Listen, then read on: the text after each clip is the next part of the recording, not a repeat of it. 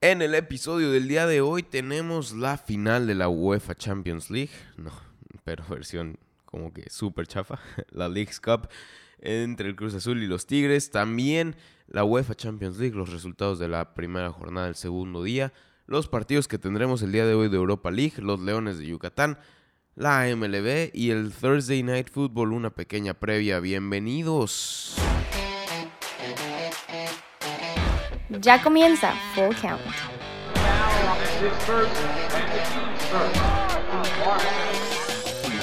Muy, muy, muy, muy, muy buenas tardes, días o noches tengan todos ustedes. Ese saludo sonó como sonidero, como...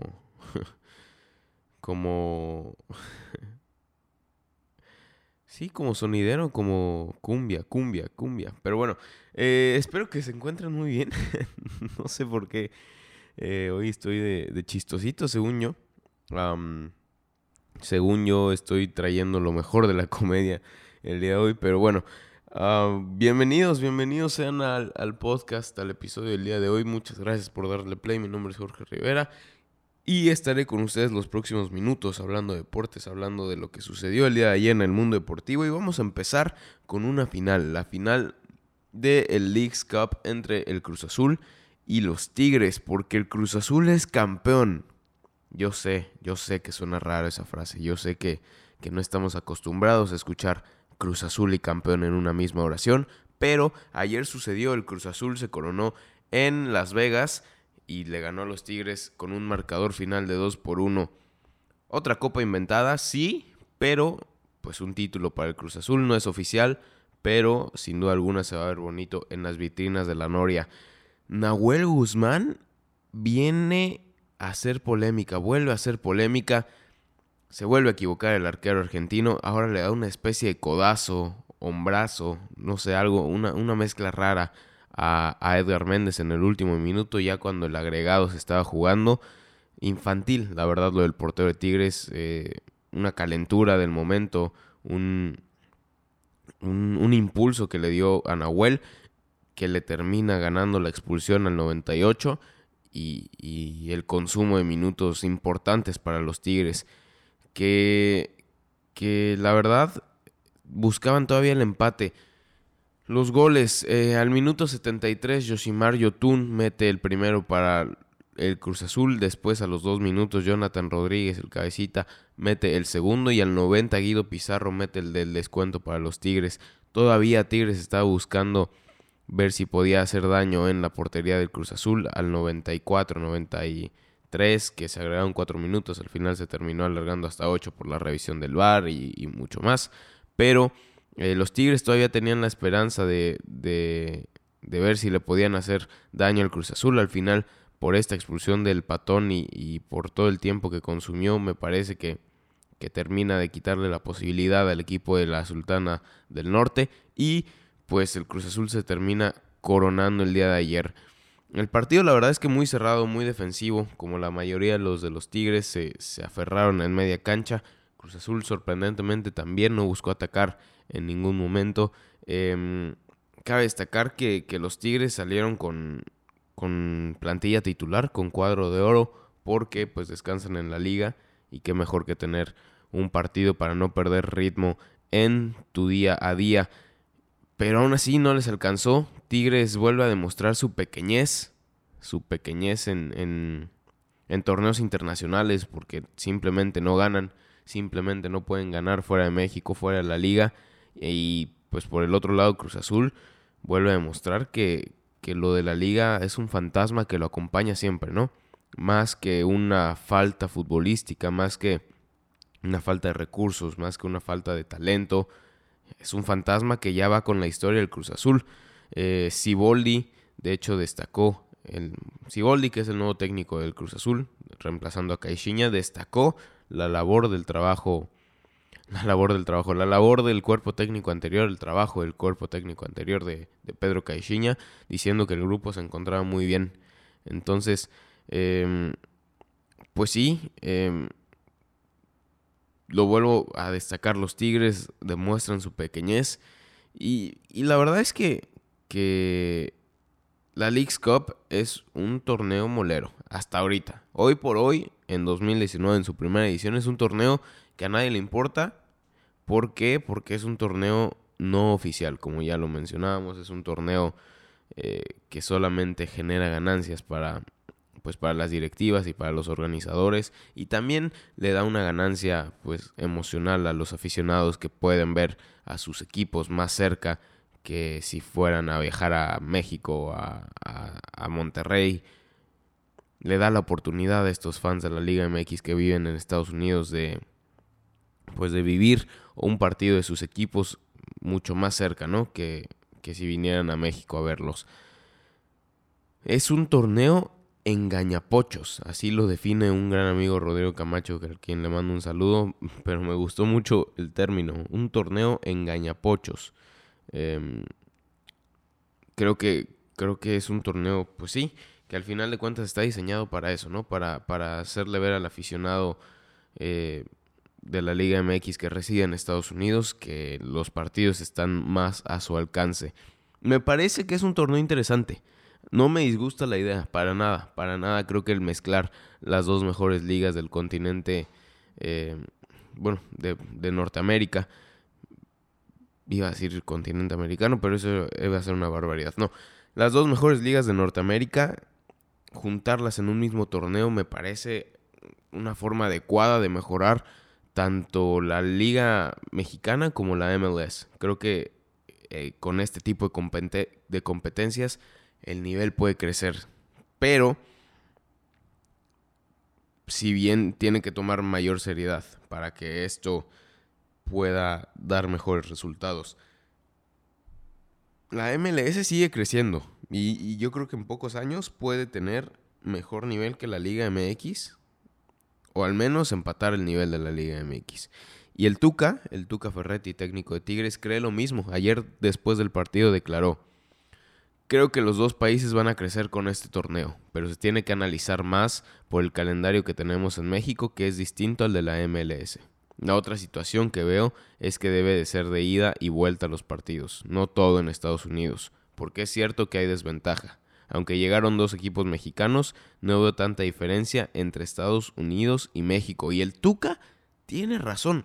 El Tuca tiene toda la boca llena de razón porque la MLS, el nivel de la MLS, está alcanzando a la Liga MX. Y yo sé que nosotros lo vemos muy lejos. Yo sé que nosotros lo vemos como el deporte que los gringos, entre comillas, que, los estadounidenses no saben jugar.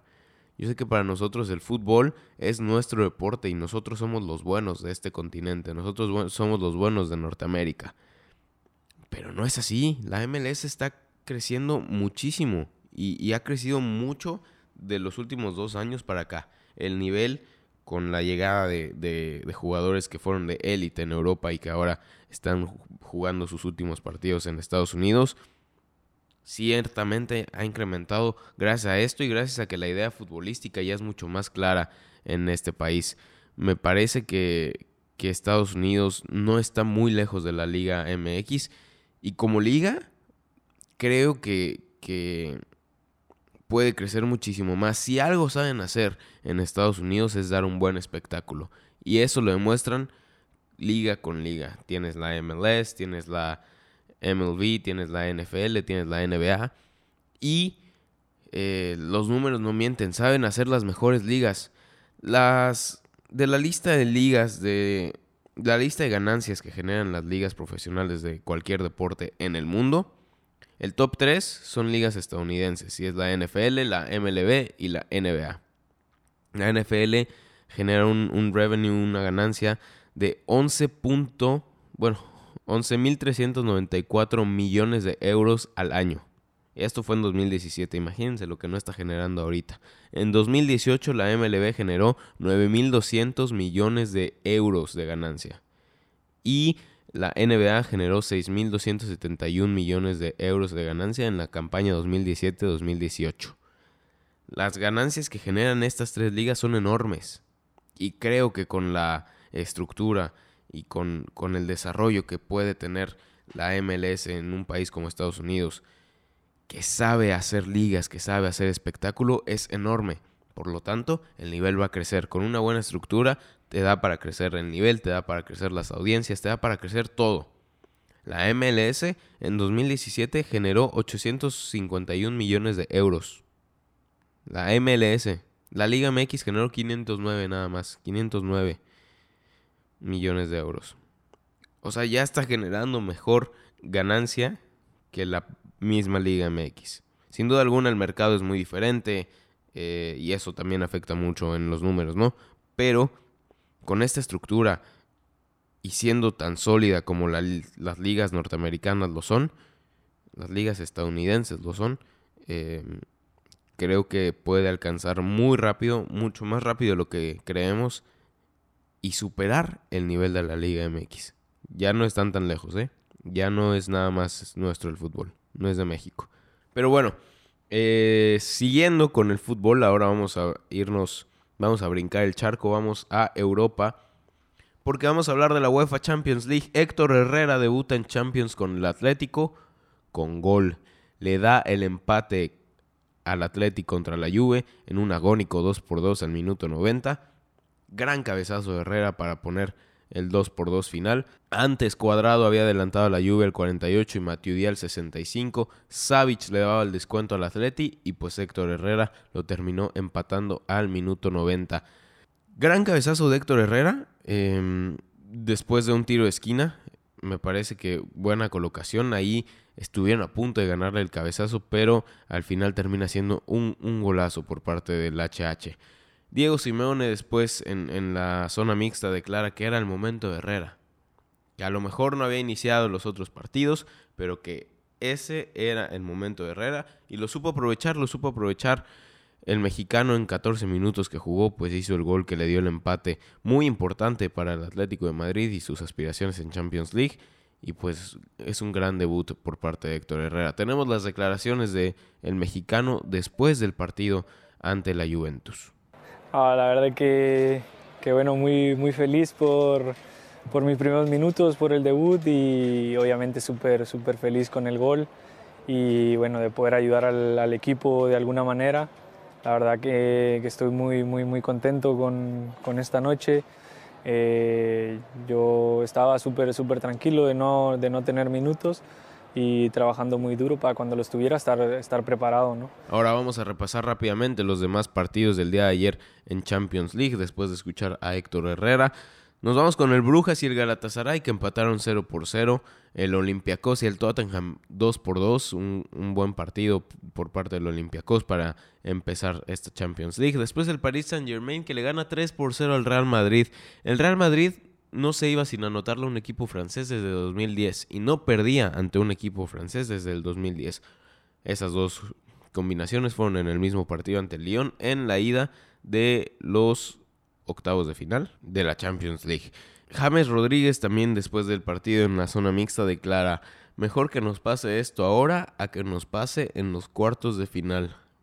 Bueno, eh, un poco justificando pues el accionar del Real Madrid, que ayer simplemente no fue el ideal. Di María con la ley del ex eh, y, y, Mendy termina haciendo el 3 por 0 final ahí al 90, Di María con doblete y Meunier eh, termina haciendo el 3 por 0 final, que le da los primeros 3 puntos al Paris Saint Germain en esta competición. El Bayern que también le ganó 3 por 0 a la Estrella Roja. El Dinamo Zagreb que le gana 4 por 0 al Atalanta, un resultado sorpresivo para el Dinamo Zagreb, gran resultado para ellos. El Shakhtar Donetsk pierde 3 por 0 ante el Manchester City. El Leverkusen en una sorpresiva derrota ante el Lokomotiv de Moscú. Y pues el Atlético de Madrid y la Juventus que empatan 2 por 2. Esos fueron los partidos de Champions del día de ayer. Y hoy tenemos partidos de Europa League, muchos partidos de Europa League. El Apoel contra el Dudelange, el Karabakh contra el Sevilla. Chicharito está convocado y lidera al cuadro de España en esa visita a Baku. Eh, Copenhague visita, recibe a Lugano. El Dinamo de Kiev recibe al Malmo. El Basel recibe al Krasnodar, el Getafe recibe al Trabzonspor de Turquía, el Lask recibe al Rosenburgo, el PSV recibe al Sporting de Lisboa, el CFR Cluj recibe a la Lazio, el Rennes recibe al Celtic, el Standard de Lieja recibe al, Vitoria SC, El Frankfurt al Arsenal, es el mejor partido yo creo que el día, del día de hoy, el Frankfurt contra el Arsenal en Frankfurt. Los Rangers del Queen's Park Rangers recibe al Feyenoord, el Porto contra los Young Boys, el Español contra el Ferencvaros, Ludogorets contra el CSK de Moscú, Wolfsburgo contra el Alexandria, Gent contra el San Etienne, Borussia Mönchengladbach contra el Wolfsburg, Roma contra el Istanbul Basakir. Los Wolves de Raúl Jiménez reciben al Braga, el Slovan Bratislava recibe al Besiktas, Manchester United recibe al Astana y el Partizan recibe el AZ Alkmaar. Muchos partidos, mucha actividad de UEFA Europa League en la primera jornada, hoy jueves 19 de septiembre. Ahora, los Leones, los Leones de Yucatán son reyes del sur, se coronan como campeones de la zona sur, barren a los Diablos en cuatro juegos y el día de ayer Alex Lidi se puso la capa de héroe, cuatro carreras impulsadas para el italiano, lidera a los, a los Leones para la victoria y el pase a la Serie del Rey. Primero Lidi con home run de dos carreras en la primera entrada y después con un doblete de dos carreras impulsadas en la segunda entrada. La ofensiva de los Leones golpeó primero, golpeó rápido, atacó temprano y combinado con la joya de monticular de José Samayoa, pues se terminan llevando la victoria. Samayoa, pitcher ganador con seis entradas lanzadas, una carrera limpia admitida y ocho ponches. Gran, gran partido de José Samayoa. La verdad es que yo pensé que si los Diablos iban a ganar uno, iba a ser ayer contra Samayoa.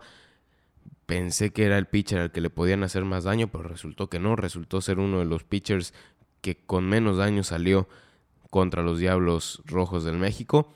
Y pues con esos ocho ponches le dieron vida, sin duda alguna, a los Leones de Yucatán. La derrota se la lleva Patrick Johnson por parte de los Diablos Rojos del México. Es el sexto campeonato de zona de los Leones de Yucatán barren a los Diablos como en 1984, ayer lo comentábamos. En ese mismo año, los Leones se coronaron posteriormente en la Serie del Rey para ganar su segundo campeonato de la historia. Esto es un buen augurio para el equipo Yucatán que busca ahora su segundo año consecutivo con, con campeonato. ¿no? Recordemos que el año pasado ganaron el torneo pues de verano, la primera parte del torneo en este formato raro que intentó hacer la Liga Mexicana de Béisbol. No funcionó Ahora regresan al formato de temporada larga y pues los Leones buscan pues ser bicampeones. Creo que aplicaría, no sé, habría que ver si... Creo que no, no aplica ser bicampeón. Pero por lo menos ganar en años consecutivos, dos títulos en dos años sería muy bueno para la organización melenuda. También quiero resaltar a la afición de Yucatán. Ayer el estadio a reventar, estadio lleno, 15 aficionados apoyando a los Leones de Yucatán, apoyando a este equipo que, que le brinda una alegría más a esta afición después de años complicados en los que nos quedábamos a la orilla de la zona sur, perdiendo contra Pericos en repetidas ocasiones y que no alcanzábamos ese objetivo. Ahora, en dos años, dos finales. Eh, dos series del Rey y probablemente dos campeonatos. Algo muy bueno para, sin duda alguna, para pues el, el club melenudo y para también la afición que siempre, siempre responde en el Parque Cuculcán Álamo. Rápidamente vamos a repasar el comodín, cómo sigue el comodín de, de las grandes ligas, porque ayer hubo actividad y ayer se movieron un poco las cosas. Los Tampa Bay Rays le ganaron a los Dodgers en un partido que necesitaban los, los Rays, necesitaban ganarlo porque los indios también ganaron con un sencillo de walk-off de Yaciel Puig que trajo la carrera del gane. Y gracias a la victoria de los Tampa Bay Rays se mantienen todavía medio juego por delante de los indios de Cleveland. Entonces, en la Liga Nacional, la situación prácticamente, en la Liga Americana, perdón, la situación prácticamente sigue igual con los Astros de Houston, ya con su lugar asegurado en la postemporada y hasta ahora como primeros sembrados en eh, la Liga Americana. Le siguen los Yankees en el segundo lugar, los Twins como líderes de la división central de la Liga Americana y terceros sembrados, y el comodín. Los A's con dos juegos de ventaja por la ventaja de localía en este juego se enfrentarían hoy por hoy a los Tampa Bay Rays, que mantienen una ventaja de medio juego sobre los indios de Cleveland en ese eh, segundo spot, segundo lugar para el comodín de la Liga Americana. Por la Liga Nacional la cosa sigue prácticamente igual. Los Nationals tienen un juego y medio de ventaja sobre los Cubs y sobre los Brewers que jugarían un partido para definir quién juega el comodín contra los Nationals. Hasta ahora Milwaukee tiene ventaja de eh, local en ese partido para, para el tiebreak de, del segundo lugar por el comodín de la Nacional. Los Dodgers siguen en primer lugar y veo difícil que bajen de allá. Seguidos por los Braves que ya ganaron la división del Este y aseguraron su lugar en la postemporada en segundo lugar. Y los Cardinals que tienen la ventaja de, eh, de tres juegos sobre los Cubs y sobre los Brewers. Están en tercer lugar de la Liga Nacional. Ojo, Atención con la serie que empieza hoy, Chicago contra San Luis en Chicago, en Wrigley Field. Los Cubs buscarán sacar por lo menos tres partidos para empatar a los Cardinals y si ganan los cuatro se ponen medio juego arriba de la escuadra de San Luis en la cima de la, liga, de la división central de la Liga Nacional. Entonces, importantísima serie el fin de semana entre los Cubs y los Cardinals. Ahora, para cerrar el programa y para terminar el episodio del día de hoy, una previa del Thursday Night Football que tendremos hoy entre los Titans y los Jaguars. Esto es en Jacksonville. Los Jaguars reciben a los Titanes. Desde 2017, los Titans tienen cuatro victorias seguidas en contra de los Jaguars. Una estadística, pues, impactante. Eh, creo que la verdad es que los Titans tienen mejores armas para, para ganar el día de hoy que los mismos Jaguars. Me parece que, que a pesar de que no han sido los mejores juegos de Marcus Mariota, se las ha arreglado para pues para sacar una victoria y para pelear en el, en el segundo partido de la temporada. A pesar de no tener las mejores actuaciones, Mariota no ha lanzado una intercepción esta temporada, lo cual es bueno para el coreback y para los Titanes de Tennessee. En 2018 Derrick Henry tuvo el mejor partido para un running back en la historia del Thursday Night Football. Eh, corrió para 238 yardas y 4 touchdowns por tierra. Henry buscará repetir ese partido el día de hoy. Y rápidamente para terminar, un dato. Gardner Minshew em, y Marcus Mariota tienen los dos mejores passer ratings para novatos desde 1950 en sus primeros dos partidos. ¿Qué significa esto? Que en los primeros dos partidos de Minshew y de Mariota sumamos el passer rating, lo dividimos entre dos y tienen el mejor para entre corebacks novatos entre después desde 1950. Minshew acumula un 111.8 en este 2019 en sus primeros dos juegos y Mariota tuvo un 132.4 en 2015. Sin duda alguna, lo que haga Minshew para los Jaguars será muy importante, que tienen las de perder el día de hoy. Creo que, que los Titans se pueden llevar la victoria el día de hoy, pero pues veremos, veremos qué, qué nos depara el día de hoy en el Thursday Night Football. Yo creo que se lo llevan los Jaguars y cumplen el handicap que hasta ahora, hasta hoy, hasta este momento está en menos 1.5. Yo creo que lo cumplen y se llevan el partido los Titans sobre los Jaguars. En fin, eh, esto ha sido todo por el episodio del día de hoy. El día de mañana tendremos lo que pasó en el Thursday Night Football y pues los resultados de, de la Europa League. Además de la previa el viernes botanero, que que sin duda alguna siempre es importante ver el viernes botanero. Y ya, es todo. Eh, nos escuchamos mañana. Bueno, me escuchan mañana. Sigan las redes de Full Count y pues nada, yo tendré el placer de acompañarlos y de hablar de deportes con ustedes el día de mañana. Adiós.